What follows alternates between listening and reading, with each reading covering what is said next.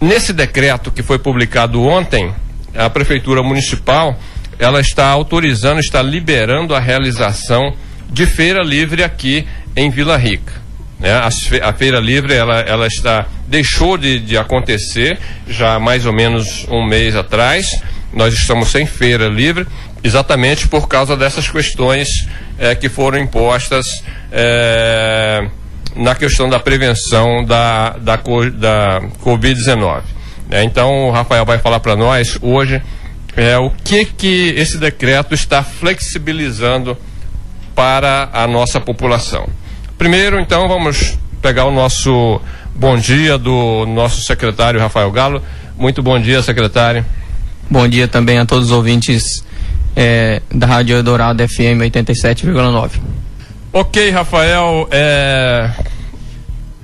Esse decreto que foi publicado ontem, né, ele autoriza a feira livre aqui no nosso município. Né? Fala para nós é, se essa liberação ela é 100% ou se ela é parcial, se ela, se ela exige algumas condições da, da população, das pessoas, principalmente nesse momento nessa, de pandemia que nós estamos vivendo. Raimundo, como o senhor já colocou, é, ontem, no dia 17, foi realizado um novo decreto, o decreto 64, é, onde tem por objetivo a liberação da feira livre, né?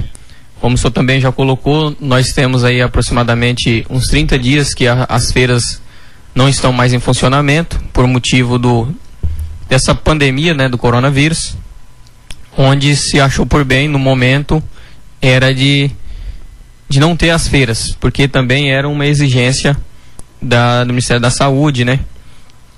Era algo que deveria acontecer e ainda precisa ainda ter os devidos cuidados. Só que nós sabemos da, da realidade, a, a, da nossa realidade do município, né? Dos feirantes, também como dos consumidores, onde estão ali sempre adquirindo produtos de melhor qualidade, produtos vamos dizer, fresco, produtos é, vindo direto do campo para a mesa do consumidor. E nós incentivamos, há um tempo atrás, principalmente o pessoal da agricultura familiar, a produção. E por não estar comercializando essa produção, a, estava se perdendo essa produção. Por estar se perdendo, não estava na mesa do consumidor, onde poderia estar consumindo alimento de qualidade o feirante deixando de, de ter a sua renda, de ter a sua fonte financeira é, em fluxo aí, né? Uhum. Então, nós decidimos, em conversa, Câmara Municipal, Ministério Público, a Prefeitura, em conversa, tentar traçar alguma diretriz que pudesse contribuir para os feirantes. Teve diversos assuntos, diversas é, hipóteses que foram levantadas né, para que acontecesse. E a melhor forma que ficou definido foi onde é, a feira vai estar funcionando na quinta-feira e no domingo, todas no espaço da antiga rodoviária, onde hoje é a Feira Livre, onde vai estar funcionando somente produtos que é de hortifruti granjeiro, geralmente seria os produtos oriundos da agricultura familiar. Nós temos a classe de outros feirantes, que é os feirantes da área de alimentação, que a gente fala, é, que também precisam, também têm a sua necessidade financeira, também estão passando por necessidade. A gente sabe de alguns feirantes que vivem exclusivamente só da feira, 100% a sua renda é toda da feira, somente esses da, da área de alimentação. É, a gente fica ainda triste por não está sendo liberado esse, esse tipo de feirante da área de alimentação, mas é o que nos foi proposto, o que nos é colocado, que seria somente o da agricultura familiar. Então, nesse primeiro momento, seria produtos verdura, legumes, frutas, é, da parte de, de hortifruti granjeiro, né? entra também o pescado, entra também o frango, certo? Só não pode alimentos ali processados e que seriam consumidos no local, mesmo que não seja, mesmo que as pessoas iriam vender e não consumissem no local, mas não, poder, não foi liberado a venda de produtos como salgados, é, lanches, é, pastel, garapa, esse tipo de, de produto. É, Rafael, você falou que houve um entendimento aí entre a prefeitura, entre o Ministério Público, entre a Câmara Municipal. É, é, é, então, essa decisão não foi uma decisão unilateral, não foi só da Secretaria de Saúde da, da Prefeitura. Houve, houve, houve esse consenso. Sim, teve, teve essa reunião, se eu não me engano, foi no dia 16. 16 de abril? 16 de abril, foi antes do, do decreto, um dia antes do decreto. Ah, sim. É onde sentou Prefeitura, Ministério Público, Câmara Municipal, onde todos sabem do desejo, do anseio, da necessidade hum. é, da comunidade, da parte econômica, também olhando para o lado da saúde, né? o impacto social que isso está causando. E aí, então, em conversa, ficou-se definido que a feira livre, com algumas restrições, com alguns cuidados, entraria em funcionamento. Uhum. Essa, eu perguntei porque é, um outro decreto anterior que foi, que foi publicado, né, que o prefeito publicou, é, houve houve um, um, um, conflito aí com os, o entendimento do Ministério Público, né? E o Ministério Público acabou entrando na Justiça é, pedindo é, pedindo que esse decreto ele fosse a, a, fosse cancelado, né? Que esse decreto ele fosse derrubado pela Justiça é, pela Justiça do Estado. E mas dessa vez foi feito esse, foi feito essa reunião, foi, houve esse, esse consenso, então não vai ter problema mais é, nesse, nessa, nessa questão dessa liberação. Não, nós não vamos ter problemas com a Justiça, com o Ministério Público. É, a Câmara também participou, os vereadores também tiveram participando dessa reunião. Isso. É, assim, nós não teremos problema se todos colaborarem. Uhum. Consumidor, feirante, levar a risca, levar de fato o decreto hum. é, a ser cumprido, né? Sim, sim. É o que foi que eu falei, Raimundo. Nós entendemos, por exemplo, tem o produtor com o produto, né? Se perdendo, tem um consumidor necessitando de, hum. do produto, e então se achou por bem, pelo menos o pessoal da agricultura familiar pudesse estar comercializando seus produtos. Mas por que que houve essa divisão aí da, da dos produtos da agricultura familiar com a questão da, dos, do, dos feirantes né, que vendem é, é, que vendem lá na, na, praça de alimentação, que vendem as, os, os, seus produtos de alimentação. Raimundo, para mim te explicar isso ao, ao certo, é, eu vou ter essa dificuldade, mas vou tentar esclarecer aqui. O motivo são diversos, né? Um por questão da forma de manipulação, né? Outro, a gente sabe que muitas pessoas, não por parte do feirante, mas às vezes por parte do consumidor, eles não conseguem pegar o seu alimento ali e se retirar do, do ambiente, é, acaba causando aglomeração. Então, assim, achou por bem, nesse primeiro momento, só o pessoal da agricultura familiar. Porém, não fica descartado daqui uma, duas semanas ou depois do, fi, do, do, final do mês de abril, aí quando o decreto se encerra, é, do isolamento, né, de acordo com a pandemia, uhum. de poder estar voltando. Certo? certo. Vocês receberam cobranças assim da, do, dos feirantes, tanto do, da, do pessoal da, do hortifruti granjeiro, da agricultura familiar, quanto da, desse pessoal também que, que vai lá para para vender um pastel, para vender um bolo, alguma coisa assim? Todos os dias, Raimundo. Está ouvindo, tá havendo essa cobrança? Todos os dias, né? Não só por parte do, dos feirantes, é, mas a gente vê, é, por causa dessa pandemia aí, a gente vê o impacto econômico e social em todas as áreas, né? Do hum. município, não só no município, como no estado, também no país. Então, assim, o anseio das pessoas de estarem trabalhando de forma tranquila, de estarem tendo sua renda, sua vida econômica tranquila é muito grande. Então a gente sempre estava recebendo ligação, pessoas conversando com a gente, nos parando, pedindo para que, que voltasse. Então a gente, é, uhum. com essa demanda, que esse desejo aí das pessoas, tentamos fazer da melhor forma possível. Ok, agora em Vila Rica são 11 horas e 29 minutos. Nós estamos conversando com o secretário municipal é, de Agricultura e de Meio Ambiente de Vila Rica, o Rafael Galo. E nós temos aqui uma participação de uma ouvinte, a Dani Marçal. Ela está participando pelo Facebook. Nós estamos transmitindo essa entrevista pela rádio comunitária Eldorado FM 87,9 e também pela nossa página no Facebook. Você pode acessar e nos assistir ao vivo pelo Facebook. E a Dani Marçal escreveu o seguinte: o prefeito de Vila Rica teria que doar máscara para a população. Né? O que, que vocês acham disso? A Dani Marçal, ela está fazendo uma pergunta. É, essa pergunta é, ela deveria ser feita diretamente ao prefeito, né? É, não sei se o secretário tiver a vontade para falar, tudo bem, mas não, não é não é exatamente né, o assunto que nós estamos abordando aqui agora, né?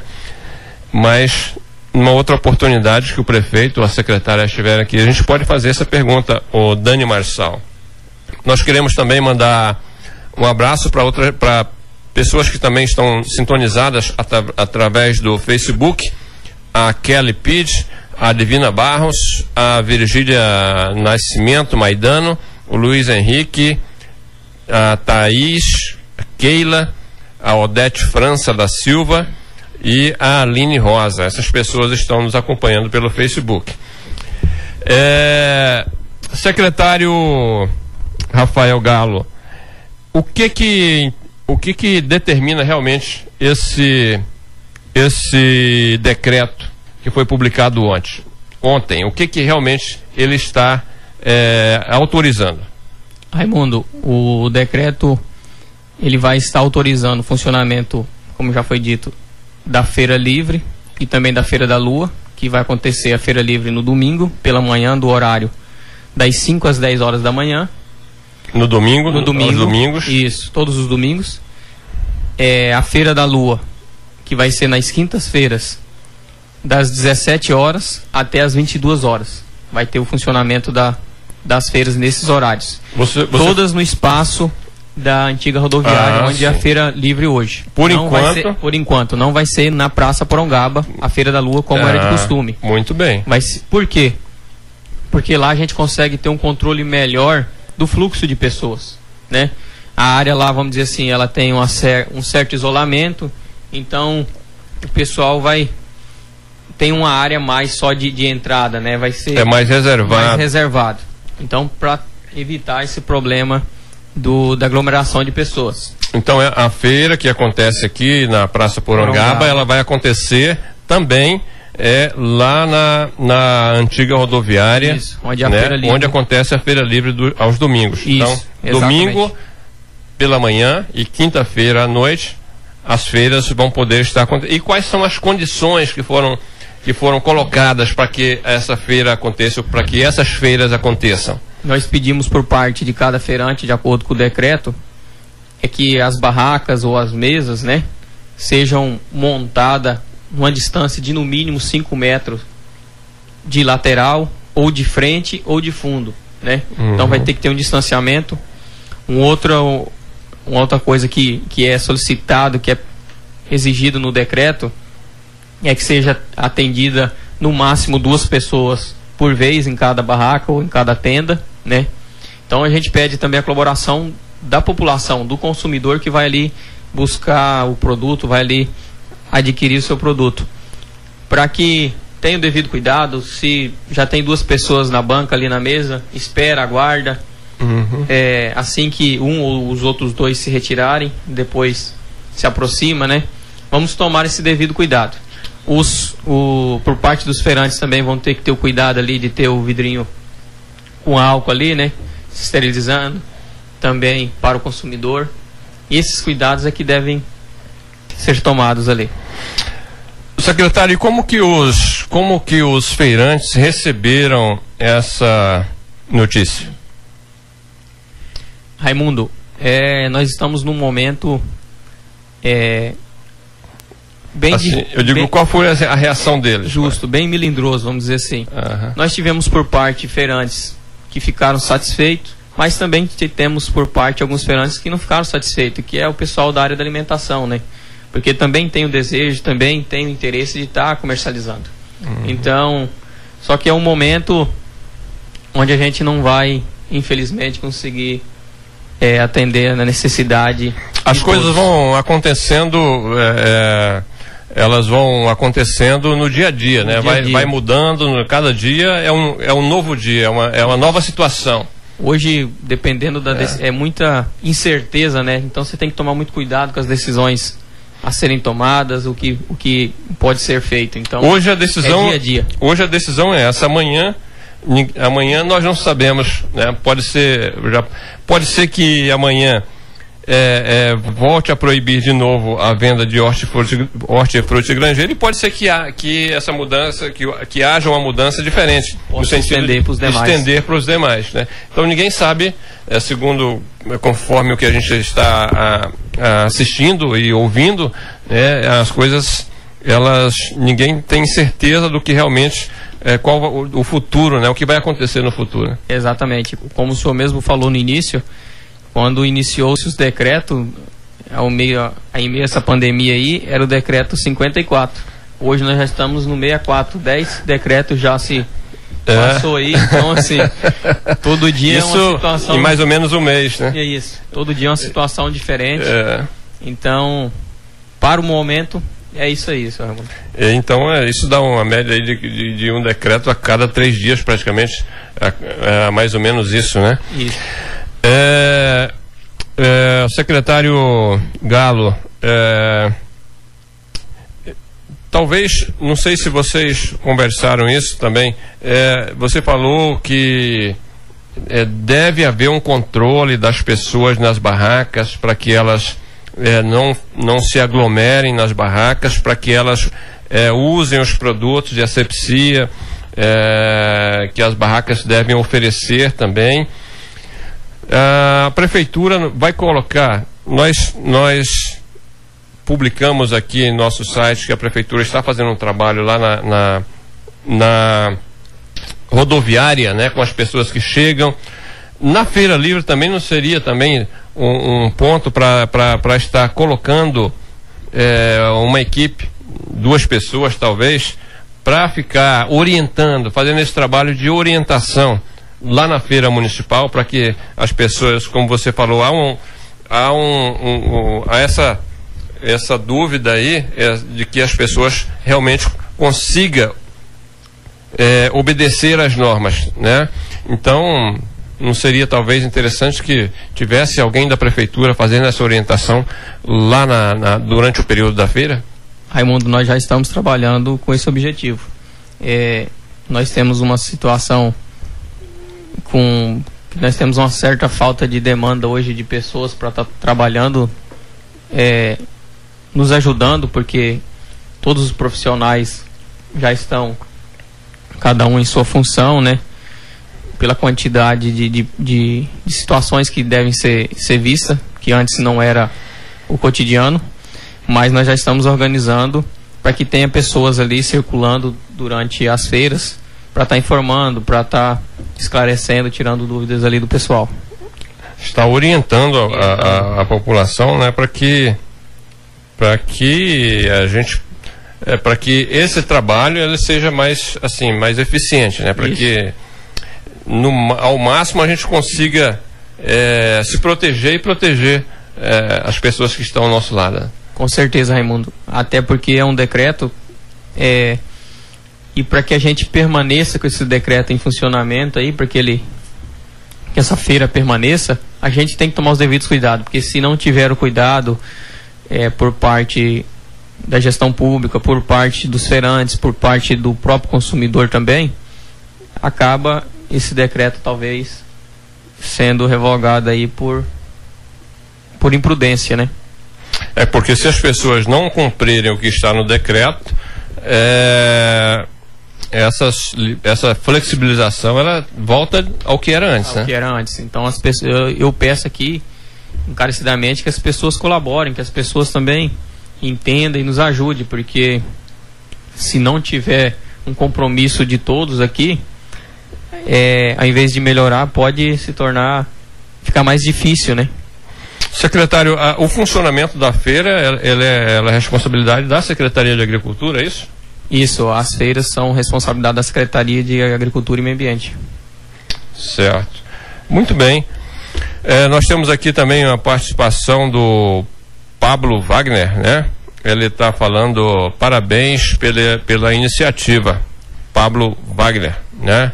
Nós estamos então é, ao vivo pelo Facebook. Você pode acessar aí a nossa página da Eldorado FM e você pode estar assistindo ao vivo também essa entrevista com o secretário de Agricultura Rafael Galo. Né, nós temos aqui também já é, nos acompanhando pelo Facebook a Alessandra Medeiro Dieter e também a Divina Aniele. São pessoas que também estão nos acompanhando pelo Facebook. Um abraço a vocês. Agora são 11 horas e 40 minutos. Secretário, com relação, secretário, à, à Feira Livre, nós vamos passar para um outro assunto. É, tem mais alguma coisa que o senhor gostaria de orientar a população com relação à Feira Livre?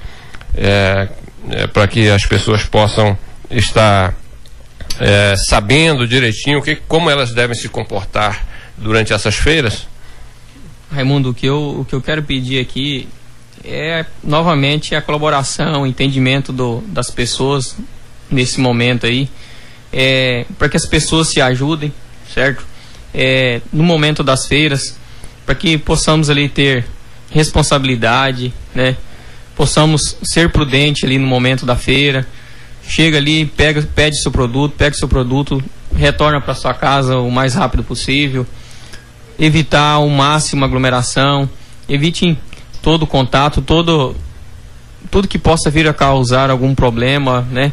Eu peço a colaboração por parte dos feirantes, por parte também do consumidor.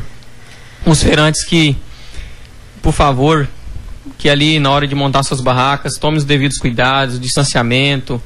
É, o que eu peço mesmo é a colaboração de cada um, para que nós possamos continuar a funcionando as feiras e quem sabe daqui a alguns dias a outra área da feira, né, a área de alimentação também possa vir a ser liberada, porque a gente sabe é, do impacto econômico, do impacto social que isso está causando. E a gente sabe a necessidade das pessoas. A gente está ali sempre é, com, com os feirantes, né?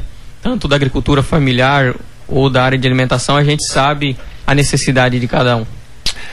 Ok, a Marley Nascimento da Silva, ela escreveu aqui: todos os cuidados é pouco, todo cuidado é pouco mas os consumidores também têm que colaborar. Ou seja, não só essa preocupação, ela não só deve partir da prefeitura, da, da Secretaria de Saúde, da Secretaria de Agricultura, é, do pessoal da segurança, mas também dos consumidores, né? Esse cuidado, principalmente, tem que ser dos consumidores, como a Marley Nascimento escreveu aqui, não é isso, secretário? Com certeza. É, a gente vê algumas situações acontecendo aí no município no decorrer da semana, onde a gente a, acaba vendo em alguns locais aí aglomeração de pessoas.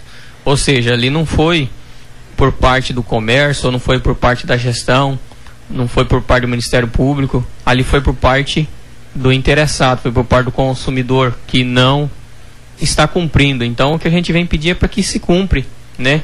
Para que todos venham fazer a, a sua parte.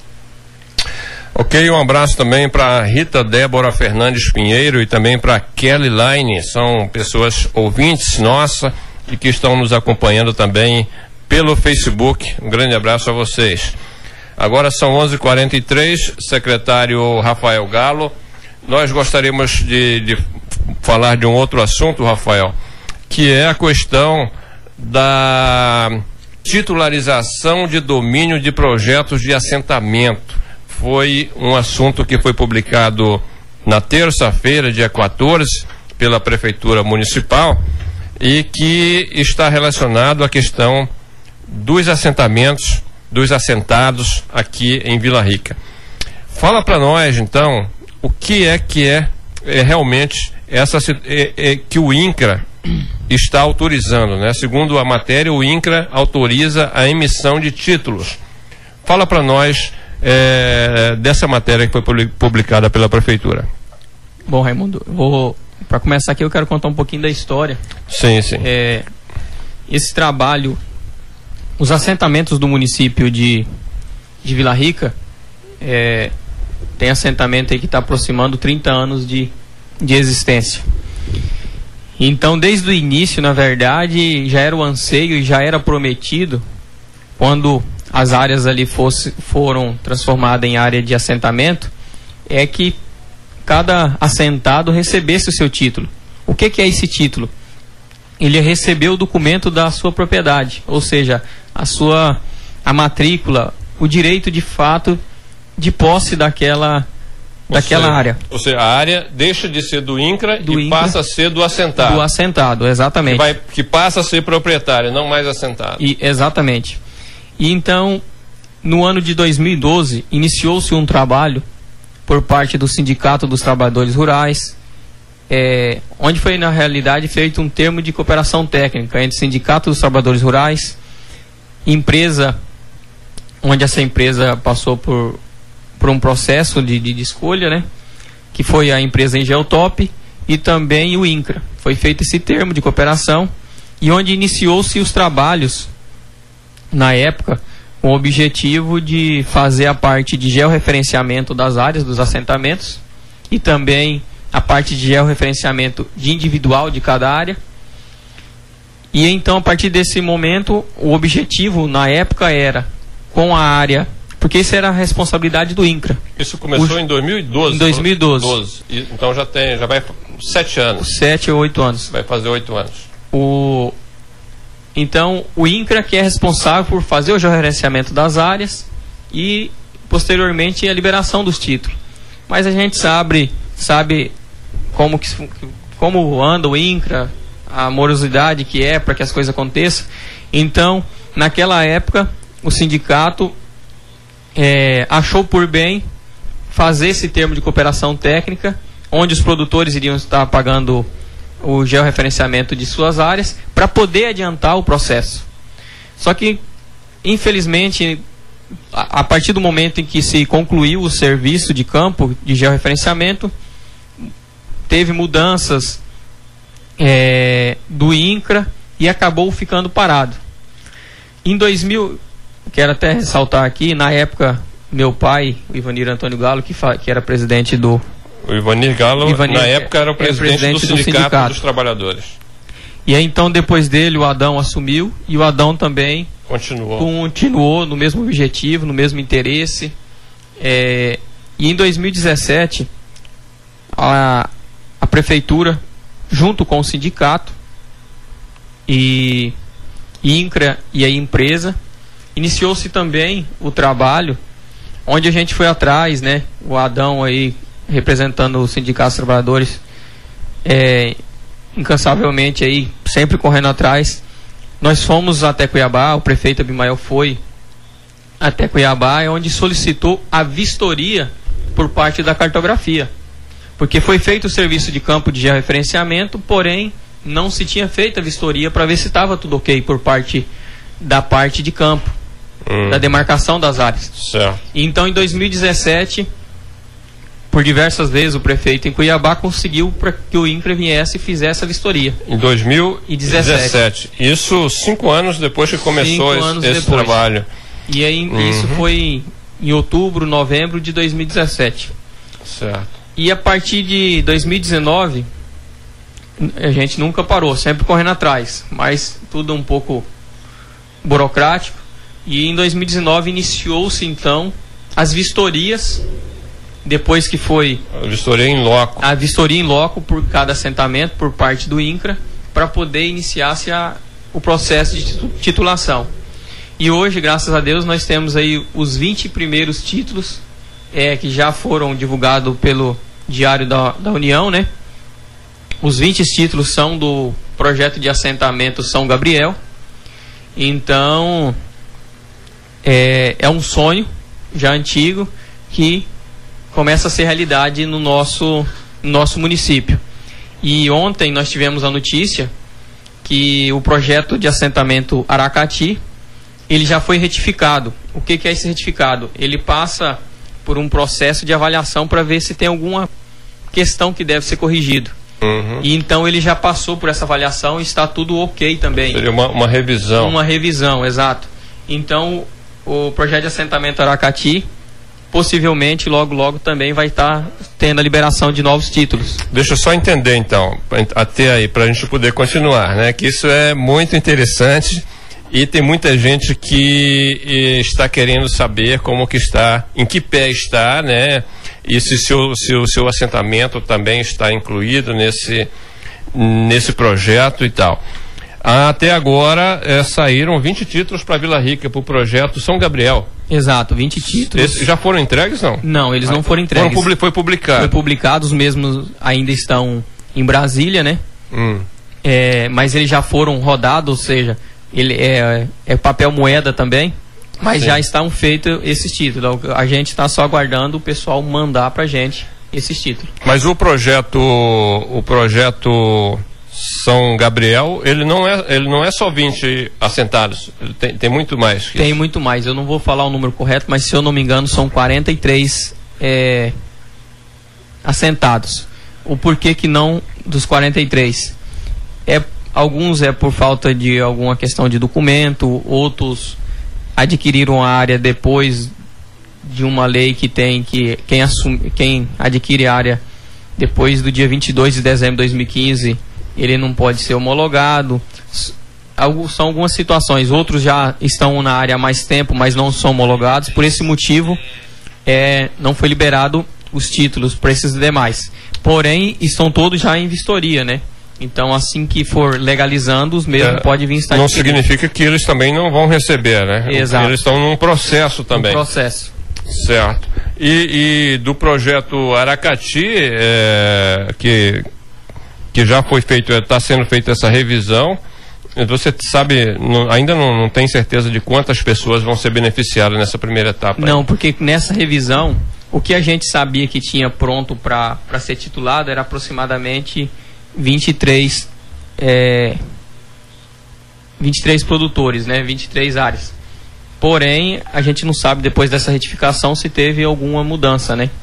Mas é aproximadamente isso aí, 50% geralmente da área também. O que eu estou achando curioso, o secretário, é o seguinte, é, quando eu cheguei aqui em Vila Rica, há 24 anos atrás, o, o Rafael era bebezinho ainda. é o seguinte, ah, já havia já havia alguns assentamentos aqui em Vila Rica. Já havia o Aracati, já havia Bom Jesus, já havia é, Itaporã do Norte, se não me engano. É, e bem depois que surgiu São Gabriel. São Gabriel foi quando é, quando a fazenda I, I, IP, né, a fazenda IP foi, é, é, foi vendida né, para o INCRA, é isso? Isso e houve aquela divisão e surgiram aí três novos assentamentos: o assentamento São Gabriel, o assentamento Santo Antônio e o assentamento IP. Então isso foi bem depois. Né? E, no entanto, o São Gabriel está sendo o primeiro a ser beneficiado. É né? isso que está me, me deixando assim curioso. Né? O Raimundo, isso aí está relacionado. É, quando se fez o trabalho de referenciamento, de, logo em seguida, é, acho que no ano de 2018, saiu uma lei onde poderia ser é, unificado algumas áreas, uhum. certo? E esse assentamento que o senhor falou, no caso de Itaporã do Norte, que é um dos primeiros, é um assentamento é, maior, que tem um número uhum. maior de famílias. Então eles ainda estão, estavam no processo de unificação e de organização. São Gabriel, por ser um assentamento menor, acabou se adiantando esse, esse processo, hum. certo? Ele Hoje, já começou mais organizado. Mais organizado. Já, um assentamento que já começou com mais, já, já mais, mais, é, defi, um, mais definido. Mais definido. E tem uma outra questão que aí não é nós que que vamos dizer como funciona, como proceder, é essa questão da retificação.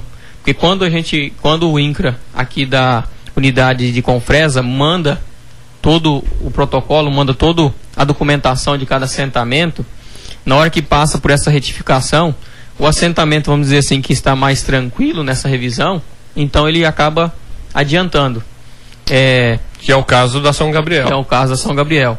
Por exemplo, meu pai é assentado do. do Bom Jesus. Do, do projeto Colônia Bom Jesus. O meu desejo é que saísse lá primeiro, né? Mas não foi isso que aconteceu. Eu acho, eu acho que você não era nem nascido ainda quando surgiu o projeto Bom Jesus. Então, o Adão. O Adão é presidente do sindicato, é, alguém, é uma pessoa que corre atrás, que está aí sempre junto, é do assentamento IP. O assentamento IP ainda não foi feito nem a vistoria. Então, assim, você vê que não é bem da forma que às vezes nós queremos, mas nós temos que ficar felizes porque está acontecendo, né? Isso depende do INCRA. Do INCRA. É, é todo um trabalho que é feito. Você falou aí um termo técnico do georreferenciamento, né?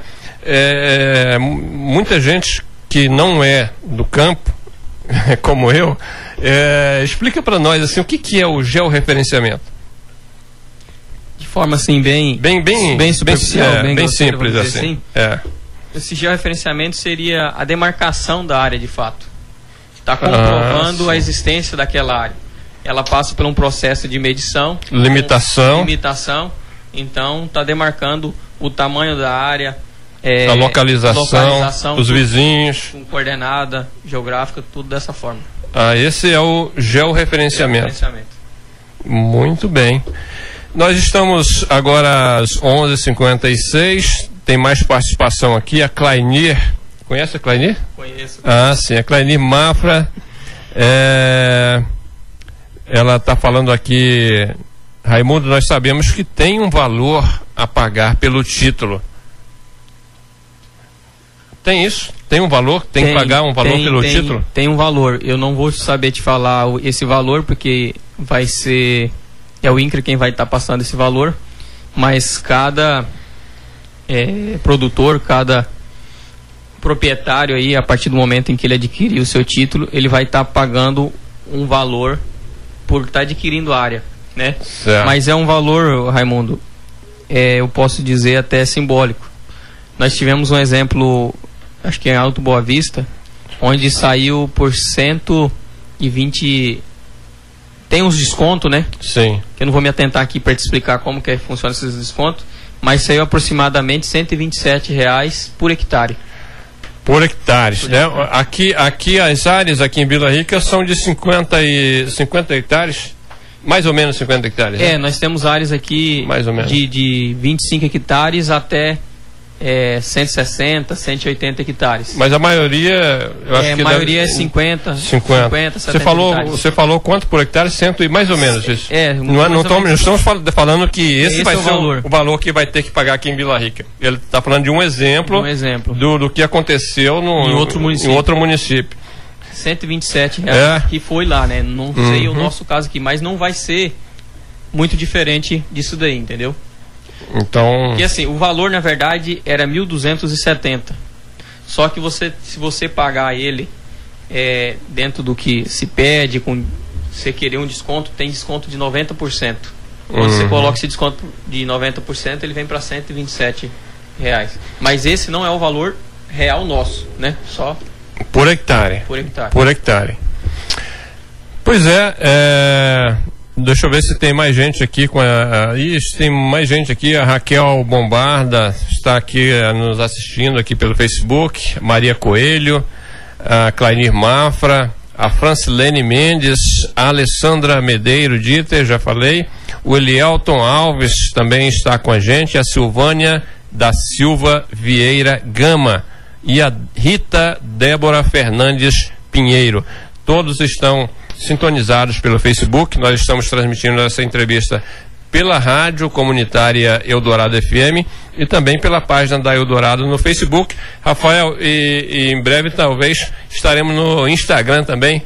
Nós vamos também estar em tudo que é, é, é em tudo que é redes sociais. O nosso objetivo é que é que ninguém fique sem sem receber essas informações. Informação. É que essas informações são informações é, muito valiosas, né? Porque quem tem essas informações é quem está trabalhando com isso, quem está dentro do processo, como secretário de Agricultura, como presidente do sindicato. Essas pessoas é que, que têm essas informações e que as pessoas é, é, precisam saber. Né? Então, é, é o Vila Rica hoje, secretário, é, tem.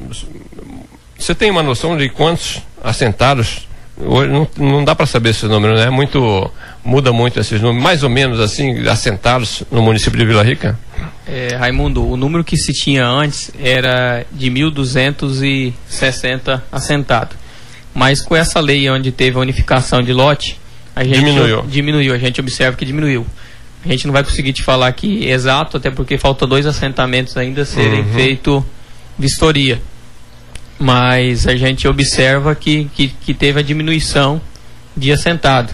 E eu acredito que deva estar aí aproxima, dentro de, da numeração, vamos dizer aí, de, de mil assentados. Deve ter diminuído. É, eu falei, eu falei no início aí, mas eu acho um mil aí jogando por cima e não fui muito longe também não, né? Então, esse título de domínio de, de, de assentamento, essa, isso, aí é, isso aí é o registro da terra, é o documento da terra? O que, que vai acontecer? Esse é o, é o título, né? É o, ah. Seria esse título vem, ele é assinado pelo proprietário e também pelas testemunhas e esse título ele é mandado novamente para Cuiabá e é onde vai passar pelo processo de cartório e tal para poder então vir a matrícula da hum, área, né? Certo. Vai acontecer dessa forma e, do, e nesse decorrer aí da assinatura do título é onde o proprietário o produtor vai escolher a forma de pagamento, se ele vai querer parcelado ou se ele vai querer à vista, né? Uhum. Aí no momento é quem vai estar vai estar sendo explicado como que vai acontecer o pagamento é, dessa área aí. Certo. Essa, essa área que, ela, que, é, que é do INCRA, né? É do INCRA. É do INCRA, tá. E as pessoas, quando elas receberem esse título, secretário, elas vão poder vender essa área? Tem alguma coisa assim que. que ou, ou tem alguma coisa que, que amarra ela ao proprietário que ele, ele não pode vender ela por um período tal? Raimundo, por exemplo, se eu. Digamos que eu sou é, um assentado e eu, eu tenho uma área e vou receber o título. E a minha forma de pagamento vai ser parcelada. Então eu não posso vender essa propriedade. Hum é, entregar o documento para o terceiro enquanto eu não estiver com ela quitada. Certo? Uhum. Então o que limita seria isso. Mas a gente espera que, por, a, por as pessoas estarem recebendo esse título, é, que não seja com o objetivo de venda da que propriedade. Elas, que elas fiquem na terra. Que fiquem na terra, permaneça é. na propriedade, né? Porque tem, é. tem, várias pessoas aí que a gente conhece, nos assentamentos tem diversos. Anos. Tem 30 anos lá dentro da propriedade. Esperando esse documento, Esperando. esse título.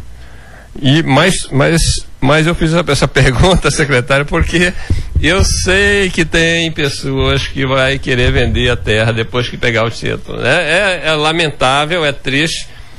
A, as pessoas ficam tanto tempo lutando, trabalhando, a prefeitura investindo, gastando, o INCRA, o INCRA investindo, mandando é, funcionários, mandando veículo, mandando máquinas, mandando é, é, o sindicato é, há muitos anos, desde o início dos assentamentos existe o sindicato. o sindicato. E o sindicato vem trabalhando em cima de. O objetivo do sindicato, um dos objetivos principais é isso: é dar a segurança para o trabalhador, ou seja, dar. É, é, é, fazer com que o trabalhador tenha esse documento para que ele fique mais tranquilo, mais seguro para trabalhar dentro da sua propriedade. Mas, infelizmente, tem aqueles que pensam diferente e que, e que com certeza vão querer vender essa terra, passar para frente, né? porque realmente ele não é, as pessoas que fazem isso, realmente elas não são um agricultor familiar, né? São, pode ser outra coisa, menos um agricultor familiar, né? para esperar tanto tempo e depois né, depois que estiver com o título na mão, querer vender essa terra. Pode, pode falar, secretário. Raimundo, eu gostaria de passar aqui um, é a, situação de cada assentamento hoje. Como Sim, ela se sim. encontra para as pessoas é, a título de conhecimento, na verdade. Sim, sim. Bom, nós temos o assentamento então São Gabriel, onde já foi divulgado 20 títulos no diário é, oficial, né, da União. Nós temos o projeto de assentamento Aracati, onde já passou pela retificação, então possivelmente é o próximo assentamento é, a estar sendo liberados os títulos. E nós temos mais três assentamentos que já foram feitos a vistoria, que é o projeto de assentamento Colônia Bom Jesus, o projeto de assentamento São José e o projeto de assentamento Alvorada Santaninha, que já foram feitos vistoria e já estão também no processo de retificação. Então, logo, logo, acredito eu também que esses três assentamentos vão estar é, a caminho aí de Santaninha, São José e Colônia Bom Jesus. e a Colônia Bom Jesus. Bom Jesus. Nós temos um outro assentamento que foi feito vistoria, que é o projeto de assentamento Santo Antônio de Beleza, inclusive foi o último projeto de assentamento a ser feito a vistoria. Só que esses processos ainda estão todos sendo organizados, estão aqui é, na unidade do INCRE de Confresa. E daqui da unidade de Confresa que vai ser encaminhado para Cuiabá. E então depois para Brasília. Nós estamos Certo. nesse processo. E por motivo dessa pandemia, nós já- já estávamos organizando para iniciar a vistoria no assentamento IP e depois Itaporã do Norte. Mas aí acabou-se é, até ver o que vai acontecer e ficou parado. Então nós temos mais dois assentamentos ainda para ser feita a vistoria, que é o assentamento IP e posteriormente o assentamento Itaporã do Norte.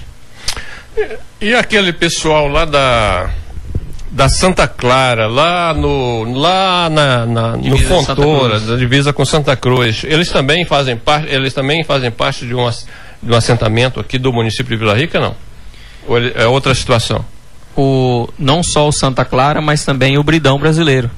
É, são dois assentamentos que, que parte dos assentamentos estão dentro do território do município de Vila Rica, porém esses assentamentos eles são cadastrados, vamos dizer assim, no, Bridão brasileiro é cadastrado na Confresa, no município de Confresa, porque parte O projeto, O projeto- é cadastrado como Confresa. Confresa e Santa Clara é cadastrado como Santa Cruz do Xingu. Embora parte dele Embora- esteja embora parte dos assentamentos esteja no território do município de Vila Rica. Quando eles receberem esse título, eles vão receber o título de Vila Rica ou de Confresa ou de Santa Cruz do Xingu? Raimundo, eu não sei te responder essa. essa Tem que ser. Vila Rica, né? Se a área está em Vila Rica, tem ter que ser Vila Rica, né? Mas como vai proceder, eu não sei te falar. Muito bem. É, nós temos aqui várias participações, secretária. Vamos ver o que, que o pessoal está falando aí pelo Facebook. A Domingas Santos, ela está falando: Bom dia, eu queria encontrar o meu irmão que mora aí no Mato Grosso, mas na cidade aqui, aqui é, chama Eldorado. O nome dele é Edilson da Conceição que já tem muitos anos que não vejo ele. Eu sou do Maranhão. O nome da nossa mãe é Antônia Maria da Conceição. Eu me chamo Maria Domingas, Maria Domingas Fernandes dos Santos. E somos da família Bina. É, agradecia muito se vocês me ajudassem.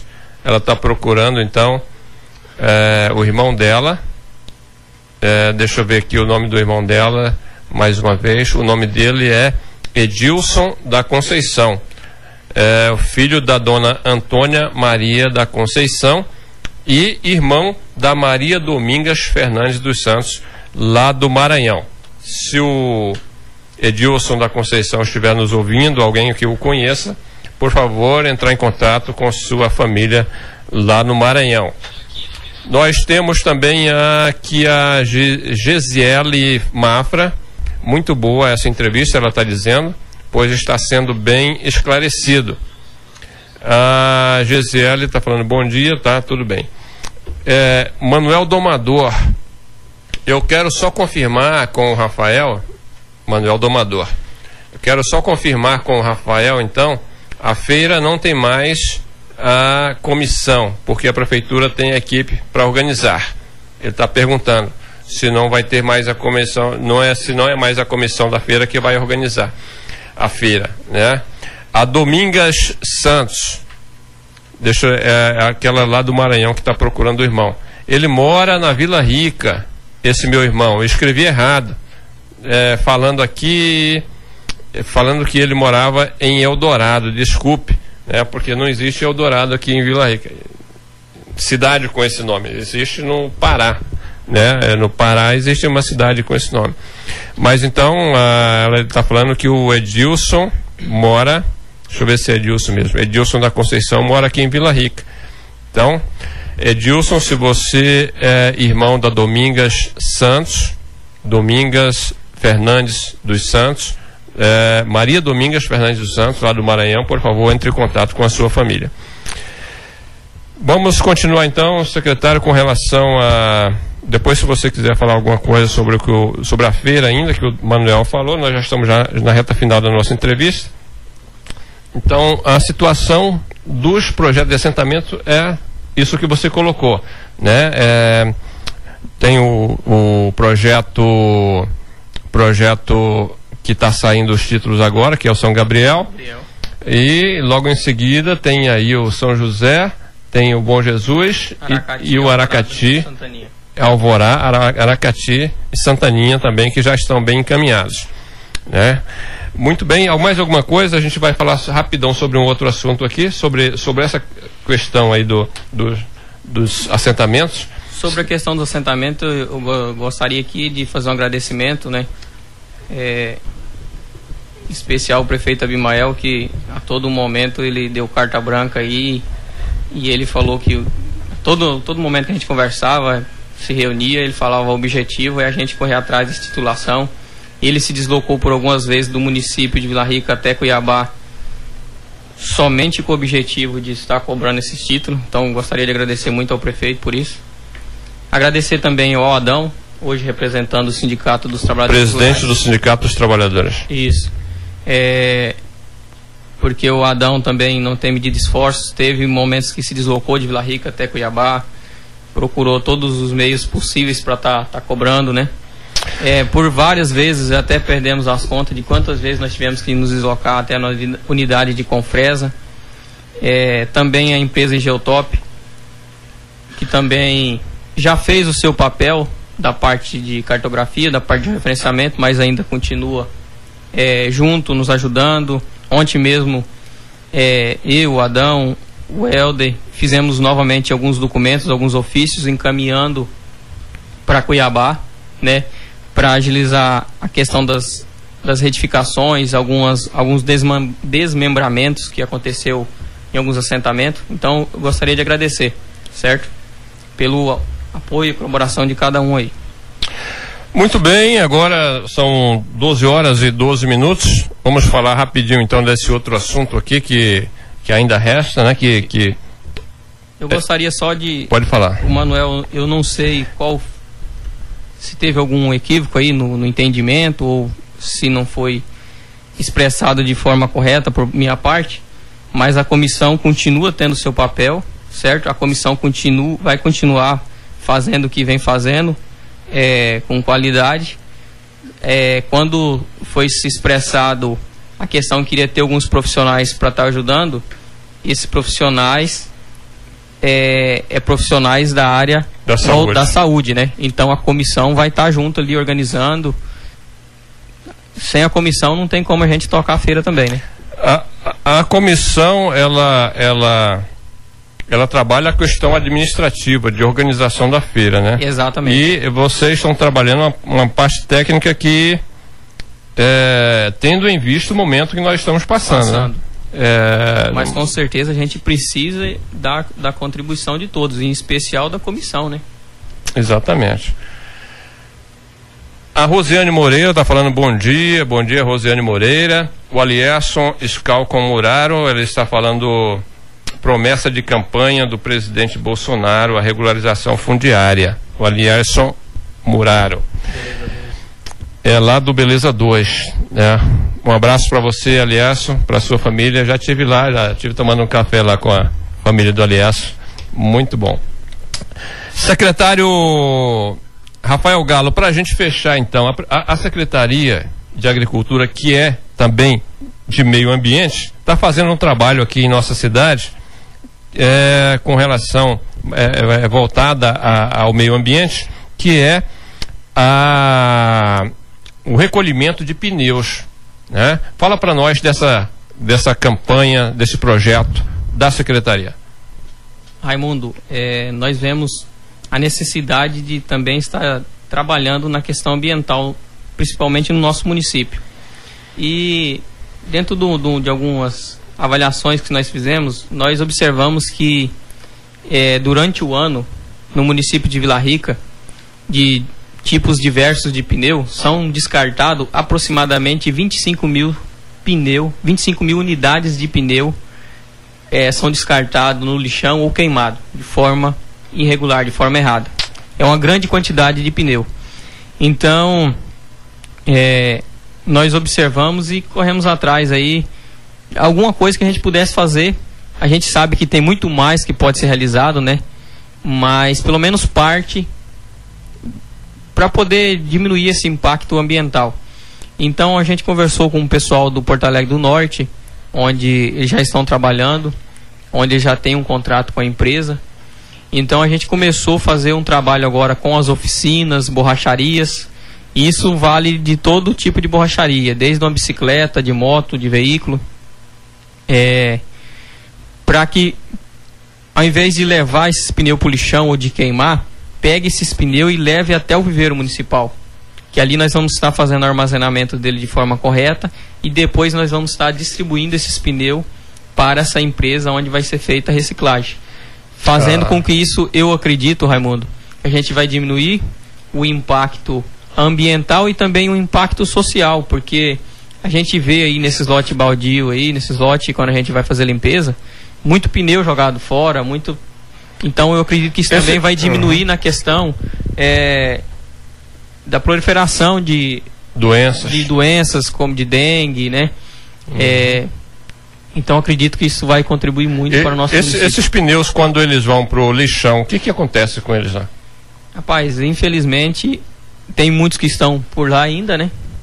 E alguns deles é, passa alguém lá, não sei como e que, taca que, fogo. Queima. Queima, queima. Queima. Então, um trabalho que a gente pretende fazer também é de estar tá, os pneus que ainda restam lá, depois estar recolhendo, trazendo eles para poder e ser destinado para reciclagem. A secretaria já está recebendo ou ainda vai, vai começar já, a receber? Já está recebendo. Nós iniciamos agora, essa semana, esse trabalho. Ah, o nosso interesse já vem desde o início do ano, né? Uhum. Só que estava tendo um problema como eu iria levar esses pneus até o município vizinho. Porto Alegre do Norte. Porto Alegre do Norte. Lá tem uma reciclagem? Uma... Não, lá não tem reciclagem, mas eles têm um local, uma área de coleta, e quando eles armazenam 2 mil pneus, é, vem a empresa recolher recolhe esses pneus e leva para reciclagem. reciclagem. Então a nossa intenção era trabalhar é, coletivo, né? Recolhe uhum. os pneus aqui do município, o, o, os responsáveis pelos pneus descartáveis leva para o viveiro e do viveiro nós, a gestão pública, Secretaria de Agricultura e Meio Ambiente se responsabiliza em levar até é, Porto Alegre do Norte, onde depois vai o então, de reciclagem. A Secretaria de Meio Ambiente de Vila Rica já está, é, é, a, a, a, prefeitura, a secretaria não vai no comércio lá, é, lá na, na, no estabelecimento buscar os pneus, não. Os proprietários têm que levar, tem que levar até, até o, viveiro, viveiro, municipal. Fala do endereço do viveiro para nós. É. O viveiro municipal, pra, de forma mais simples, que geralmente a gente usa esse termo, hum sentido ali a maçonaria, na maçonaria à direita no Birk, né, na construtora Birk. Logo em frente à construtora Birk tem a placa ali Viveiro Municipal, seguindo ah, em linha sim. reta ali vai chegar no Viveiro. De forma você, bem simples. Você indo para o setor sim. Cristo Rei, pela, pela última avenida, a Avenida A, que é a última avenida do setor oeste. Isso. Aí quando você chegar na Birk, você vai à direita sentido a Birk, da Birk logo em frente já tem a placa do Viveiro Municipal. É, tá, eu estou falando assim quando vai pela última avenida ah, do sim, setor oeste, a Avenida A. ele já, já vai direto na, na, na construtora Birk e do lado direito ele vai ver a placa da, do viveiro municipal. O viveiro, então, está recolhendo, o viveiro não, a secretaria está recolhendo lá no viveiro esses pneus que vão ser encaminhados depois para Porto Alegre do Norte e de lá vai ser levado para reciclagem. Isso. Eu gostaria só de falar do horário de entrega desses pneus, porque aí vai ter eu já tenho uma ou duas pessoas lá no viveiro que vai estar tá lá recolhendo esses pneus para armazenar de forma correta. Então o horário de entrega é das 7h30 às 10h30 no período da manhã e no período da tarde de 13h30 às, às 4h30, que vai ser às 16h30. Então esse horário, eu peço a colaboração aí também por parte do, das borracharias e oficina que levem neste, nestes horários. Porque aí dá tempo dos meninos armazenar, cuidar, porque a gente não pode deixar esse pneu de qualquer forma também. Porque senão a gente e esse, esse trabalho, secretário, esse trabalho você, é, é um trabalho por tempo determinado ou, ou, você, ou a secretaria pensa é, continuar com esse trabalho? Raimundo, nós pretendemos continuar com esse trabalho e temos em mente outros, outros trabalhos também na questão ambiental. Hum. É, nós temos, nós sabemos aí da, do que aconteceu há, uns, há um tempo atrás sobre a questão da descentralização da SEMA. Nós temos o objetivo de, de retomar e também temos o, o, o interesse de estar trabalhando. Eu até tenho alguns projetos cadastrados é, no Ministério da Agricultura e em outras áreas, com o objetivo da gente ter um barracão, talvez na área do lixão, alguma coisa, para a gente estar tá fazendo a reciclagem de vários produtos. Hoje a gente já tem uma empresa no município que faz a, a coleta ali de, de alguns produtos, onde é reciclado e mandado para fora. Então a gente tem esse interesse e a gente também tem o interesse de estar tá, num futuro aí, quem sabe um futuro bem próximo, de estar tá iniciando-se a coleta seletiva no município, né? É, isso é um projeto, é pensamento, então a gente Porto Alegre do Norte já começou esse trabalho. Já começou já esse tem, trabalho. Já existe um trabalho lá na cidade de Porto Alegre do Norte de fazer essa coleta seletiva. Eu não sei como é que está funcionando, mas a prefeitura já deu início a esse trabalho. Secretário Rafael Galo, tem algumas participações aqui para a gente fechar aqui. É, a Ivanilde Tchá, Ivanilde, é, colega nosso aqui da, da Eldorado FM, ela está falando o seguinte: muitas coisas mesmo na questão ambiental é preciso ser feito. Vemos muitas atrocidades com o meio ambiente por aí, ou seja, aqui na nossa cidade, no nosso município. Está escrevendo aqui a, a Ivanilde Tchá. A Eva Correia está falando bom dia, bom dia, Eva Correia. A Eva Correia, é, se não me engano, da, da IP, né? Aulides Maria Orlando está falando bom dia, secretário Rafael. Seria muito importante dar um curso de fabricação de vasos, bancos e na jardinagem de praças, como com pneus, com, como já vi em muitas cidades.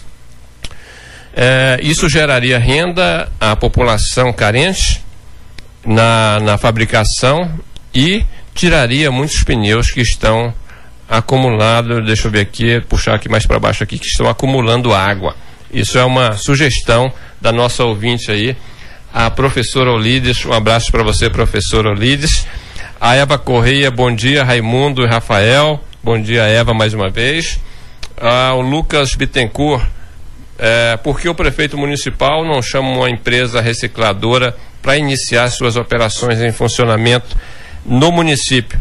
Assim teria emprego e renda para a população. Falta planejamento e organização por parte tanto do prefeito quanto da sua da sua equipe. Deixa eu ver, tem mais coisa aqui.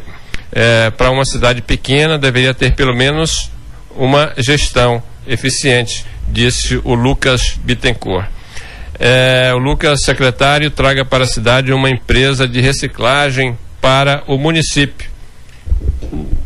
Não é tão fácil assim, né, secretária? É. é, seria muito bom se fosse simples e fácil assim, né?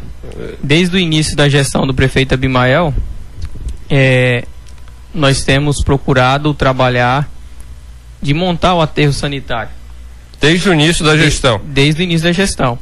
Já é, está no último ano, né? Já, já está. está no último ano. Não foi falta de interesse nem falta de compromisso, mas a última e esse aterro sanitário, quando a gente observou, não tem como fazer ele de forma individual para o município. E então se procurou trabalhar via consórcio. Consórcio, consórcio. intermunicipal. A última, último valor que nos repassaram é, via consórcio seria no valor de 40 milhões para montar esse. Só para Vila Rica? Não.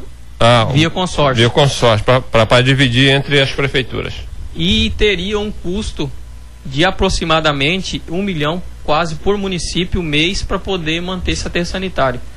E, então, é... o que a gente observa é o seguinte: é muito bonito, é interessante, se parece fácil, mas a gente tem que procurar alternativas que vão facilitando no primeiro momento até que a gente tenha essa oportunidade, essa condição de ter esse aterro sanitário, por exemplo.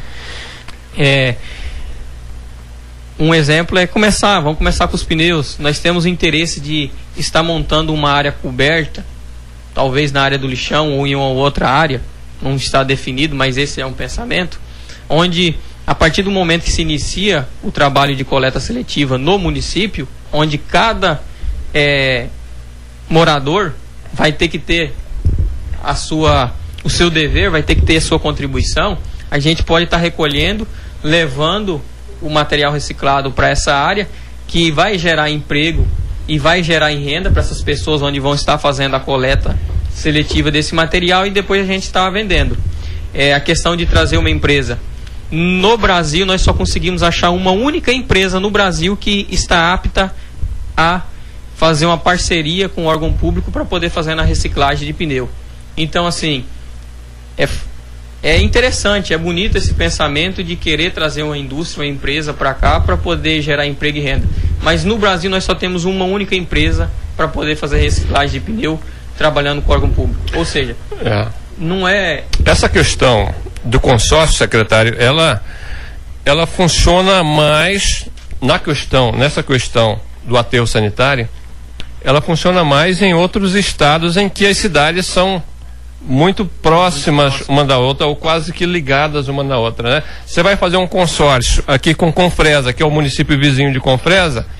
Se você fizer um, um aterro sanitário lá na divisa, né, Vila Rica vai ter que andar 50 quilômetros né, para para ir até o aterro sanitário. Confresa ainda mais que isso, né? Mais que isso, vai andar mais mais de 50 quilômetros para para para utilizar esse aterro sanitário. Né? A gente sabe que no sul tem cidades que são que são 5 quilômetros, 10 quilômetros uma da outra. Né? mais distante é 30 quilômetros. É, exatamente. Então, aí sim, aí funciona um aterro sanitário é, é, inter, é, intermunicipal, consorciado. Né? Mas aqui para nós é complicado, né? Se você fizer um aterro aqui lá na porta da Amazônia, Santa Terezinha vai ter que andar 120 quilômetros para chegar na, na, porta da Amazônia para poder utilizar esse aterro sanitário. Mas a é. gente pode estar tá iniciando outras formas, né, Raimundo? Tem que exatamente.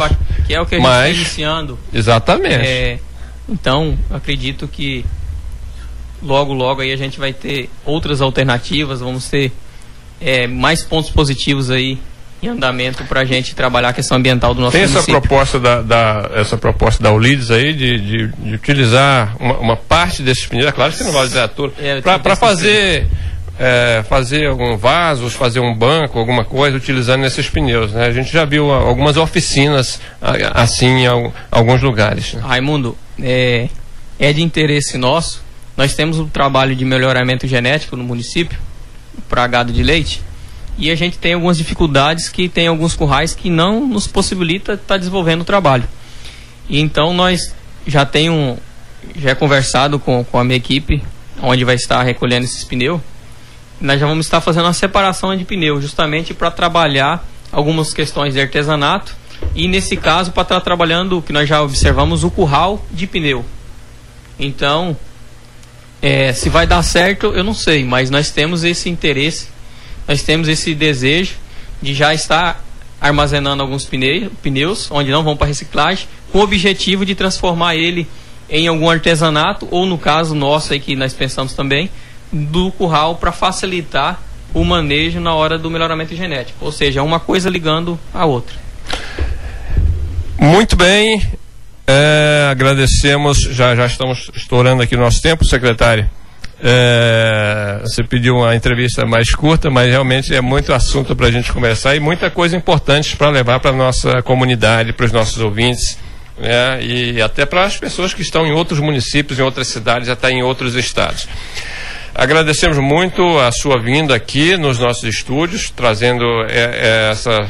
É, é, trazendo, levando essas informações aos nossos ouvintes. Né? É, falamos aqui sobre a Feira Livre, que vai voltar a funcionar lá na antiga rodoviária, nos domingos pela manhã e também nas quintas-feiras à noite. Falamos também dos títulos né, que estão sendo liberados para os assentamentos de Vila Rica. E agora falamos também da questão do meio ambiente, do recolhimento de pneus. Muito obrigado a você, secretário. Nós vamos então uh, encerrar essa entrevista, encerrar também a nossa transmissão pelo Facebook. O programa é, Crítica e Autocrítica continua até às 13 horas. Nós temos mais meia hora de programa pelo rádio, pela rádio comunitária Eldorado FM 87,9. Muito obrigado, secretário. Sou Raimundo, eu que agradeço. Agradeço também aí a paciência dos ouvintes, Rafael. Meu muito obrigado e estamos aí à disposição. Raimundo, eu só gostaria só de é, ao pessoal, ao público que precisa do atendimento da Secretaria de Agricultura, nós estamos atendendo do horário das 7 horas da manhã até as 13 horas, 13h30, certo? É, com toda a restrição, uma pessoa por vez no atendimento. Então, as pessoas que precisam de emissão de nota, inscrição estadual, o registro de marca ou fazer um agendamento de serviço de campo, pode estar nos procurando neste horário. O serviço de campo está funcionando normalmente, às 8 horas é, diária aí de serviço.